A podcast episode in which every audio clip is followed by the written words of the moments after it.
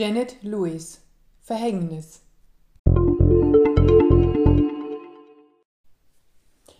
Ernest Hemingway und Janet Lewis, deren Werk der DTV-Verlag gerade wiederentdeckt, waren Zeitgenossen. Mehr noch, sie gingen gemeinsam im Chicagoer Vorort Oak Park zur Schule. Doch während der eine nicht nur Kurzgeschichten und Romane schrieb, sondern auch als Reporter, Kriegsberichterstatter, Abenteurer, Hochseefischer, Großwildjäger, Nobelpreisträger, Alkoholiker und Selbstmörder zu Ruhm kam, heiratete die andere, ging mit ihrem Mann nach Kalifornien, erkrankte an Tuberkulose, zog zwei Kinder groß, schrieb Romane, Gedichte und Libretti und starb schließlich 1998 im Alter von 99 Jahren friedlich in Los Altos. So viel zur historischen Einordnung von Janet Lewis. Und so viel zu Ernest Hemingway, der mit dieser intelligenten Frau, die nicht nur schrieb, sondern auch Mitglied des Pen Clubs war, Lehraufträge an der Stanford University und der University of California in Berkeley wahrnahm, Mitglied in der American Academy of Arts and Science wurde, sich politisch engagierte, gegen den Rassismus gegenüber Indianern und Schwarzen kämpfte und pazifistisch aktiv war, nichts weiter gemein hatte. Janet Lewis schrieb drei historische Romane, von denen The Wife of Martin Guerre, die Wiederkehr des Martin Guerre, der 1982 mit Gérard Depardieu und Nathalie Bay und 1993 in einer US-amerikanischen Adaption mit Richard Gere und Jodie Foster unter dem Titel Summersby verfilmt wurde, der bekannteste ist.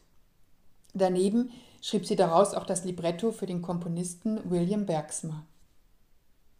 Ausgangspunkt ihrer Werke ist ein Buch, das ihr ihr Mann, der Literaturkritiker Ivor Winters, schenkte.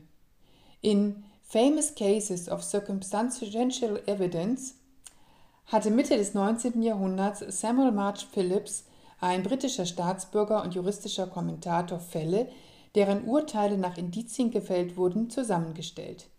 Für Janet Lewis waren sie Grundlage und Inspiration zugleich. Aus einem kleinen Kern macht sie große Romanliteratur, die weit von kitschigem Historiendrama schwülstiger Liebesgeschichte oder moralisierendem Zeigefinger entfernt ist.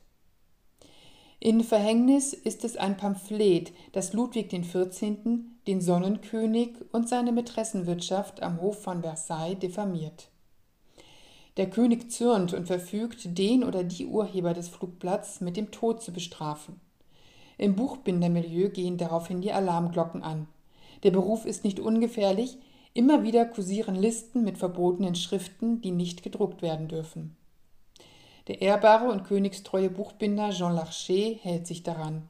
Doch als sein Geselle mit des Buchbinders Frau ein Verhältnis beginnt, werden die verbotenen Schriften plötzlich willkommenes Mittel zum Zweck, den Ehemann aus dem Weg zu räumen. Das Verhängnis nimmt seinen Lauf. Die Faszination der Lektüre liegt darin, dass es Janet Lewis gelingt, einen Roman zu schreiben, der fesselt und trotzdem mit einer gewissen Distanz zu ihren Figuren die Geschichte dieser unglücklichen Dreiecksbeziehungen erzählt. Janet Lewis hat für Verhängnis sorgfältig recherchiert. 1950 erhielt sie ein Stipendium der John Simon Guggenheim Stiftung, sodass sie nach Paris reisen und in den Archiven stöbern konnte. Die Mühe überträgt sich auf die Lebendigkeit ihrer Schilderungen über Paris im 17. Jahrhundert.